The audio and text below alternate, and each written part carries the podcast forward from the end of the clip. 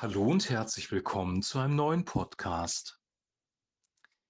Der Titel des heutigen Podcasts lautet Wir müssen nicht auf jede Frage antworten. Wir lesen aus Lukas Kapitel 20, die Verse 1 bis 8. Eines Tages, als Jesus gerade im Tempel die Botschaft Gottes verkündete, traten die obersten Priester, die Schriftgelehrten und die übrigen führenden Männer des Volkes auf ihn zu und fragten, in wessen Vollmacht hast du die Händler aus dem Tempel vertrieben? Wer hat dir diese Vollmacht erteilt? Lasst mich euch erst eine Frage stellen, entgegnete er. War die Taufe des Johannes eine Handlung im Auftrag Gottes oder war es nur die Tat eines Menschen? Sie besprachen eine Weile, was sie antworten sollten. Wenn wir sagen, dass es eine Handlung im Auftrag Gottes war, wird er fragen, warum wir ihm dann nicht geglaubt haben. Sagen wir jedoch, dass sie nur eine Tat eines Menschen war, wird das Volk uns steinigen, denn die Leute sind überzeugt, dass er ein Prophet war. Schließlich antworteten sie, wir wissen es nicht. Da entgegnete Jesus, dann beantworte ich eure Frage auch nicht. Soweit der heutige Text. Wenn wir das Neue Testament lesen und die Geschichte von Jesus studieren, dann sehen wir, dass es oft ein Frage- und Antwortspiel gibt, dass die Pharisäer versuchen, Jesus in die Irre zu führen, stellen ihm eine Fangfrage und er überlegt kurz und gibt eine Antwort darauf. Und hier dreht er eigentlich den Spieß um. Er stellt ihnen eine Fangfrage, auf die es eigentlich keine Antwort gibt. Es ist eine Zwickmühle und die Pharisäer überlegen lange, was sie antworten sollen. Also sie fragen ihn ja, in welcher Vollmacht hast du den Tempel gereinigt? In welcher Vollmacht hast du das getan? In welcher Vollmacht hast du die Händler vertrieben? Ich sage es mal in meinen eigenen Worten. Diese Frage war auch eine Frage, die sehr tricky war, weil wenn Jesus gesagt hätte, es war meine eigene Vollmacht, das kann nicht sein, dass sowas hier im Tempel läuft, dann hätten sie ihn angeklagt, dass er anmaßend gewesen wäre. Hätte er aber gesagt, aus Gottes Vollmacht, dann wären sie auch nicht zufrieden gewesen und hat ihn angeklagt, dass er sich Gottes Vollmacht anmaßt. Wir wissen natürlich aus dem Kontext heraus, dass er aus Gottes Vollmacht gehandelt hat. Aber das haben die Pharisäer, die Schriftgelehrten, die führenden Männer des Volkes ja nicht geglaubt. Und deswegen war es schwierig, auf diese Frage eine direkte Antwort zu geben.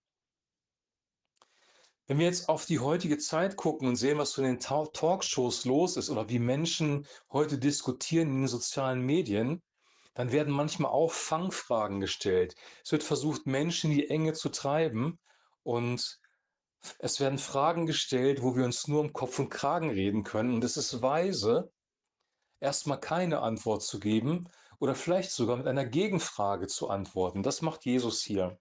Jesus fragt sie nämlich, die Taufe des Johannes, war sie von Gott oder war sie von den Menschen?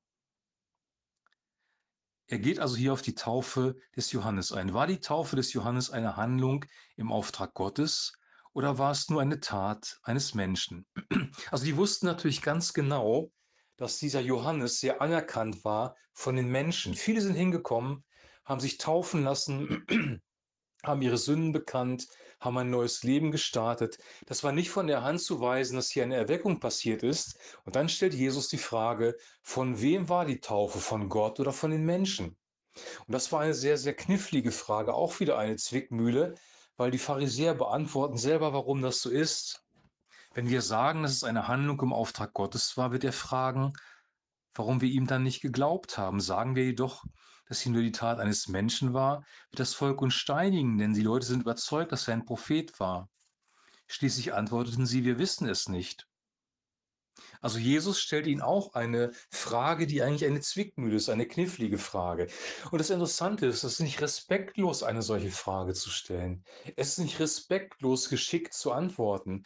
Es ist nicht respektlos, ja, sich nicht um Kopf und Kragen zu reden. Jesus hat hier nicht respektlos geantwortet, er hat einfach nur eine Frage gestellt. Sie sagen, wir wissen es nicht. Und dann antwortet Jesus, also dann beantworte ich euch eure Frage auch nicht. Die Überschrift des Podcasts lautet: „Wir müssen nicht auf jede Frage antworten.“ Man könnte auch sagen: „Wir müssen nicht auf jede Frage sofort antworten.“ Manchmal ist es so, wir geben voreilig Versprechen ab. Wir antworten voreilig auf Fragen. Wir klären voreilig Sachverhalte, die vielleicht noch gar nicht geklärt sind, und dann reden wir uns um Kopf und Kragen und müssen die Konsequenzen unserer eigenen Worte tragen. Und das soll nicht so sein. Jakobus sagt in seinem Brief, dass wir aufpassen sollen, wie wir mit unseren Worten umgehen, weil einzelne kleine Worte können einen großen Schaden anrichten. Eine kleine Flamme kann einen ganzen Wald in Brand setzen. Wir sollen mit unseren Worten vorsichtig sein.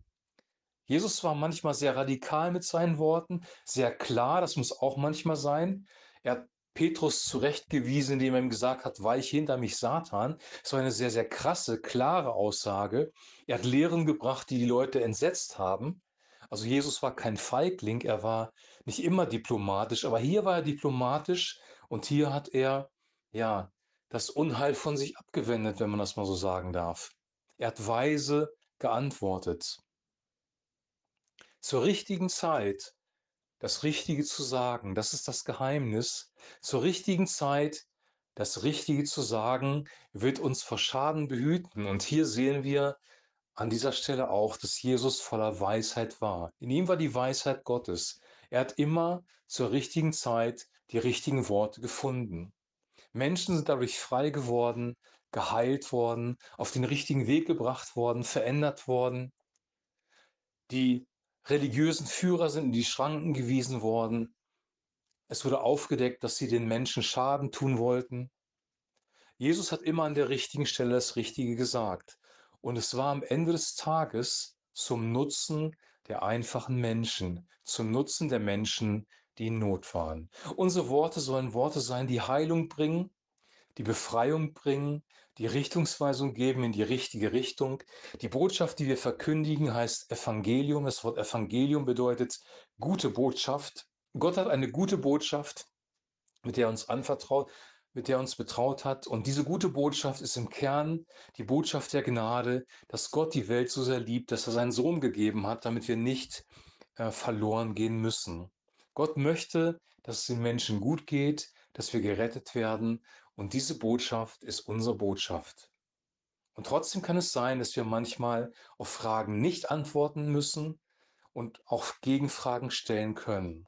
Also diese Techniken, die Jesus hier benutzt hat, die dürfen wir auch benutzen. Wenn Politiker in Talkshows, Menschen in den sozialen Medien weiser mit ihren Worten umgehen würden, würde es weniger Streit, Spaltung in der Gesellschaft geben. Wir können von Jesus sehr gut lernen, wie wir mit unseren Worten vernünftig umgehen. Und ich wünsche dir und ich wünsche mir, dass das ein Lebensstil wird, dass wir erst denken und dann reden, dass wir erst überlegen, was ist jetzt wirklich sinnvoll zu antworten und ist es überhaupt sinnvoll zu antworten, bevor wir eine vorschnelle Antwort geben und uns um Kopf und Kragen reden. Denn davor möchte Gott uns bewahren.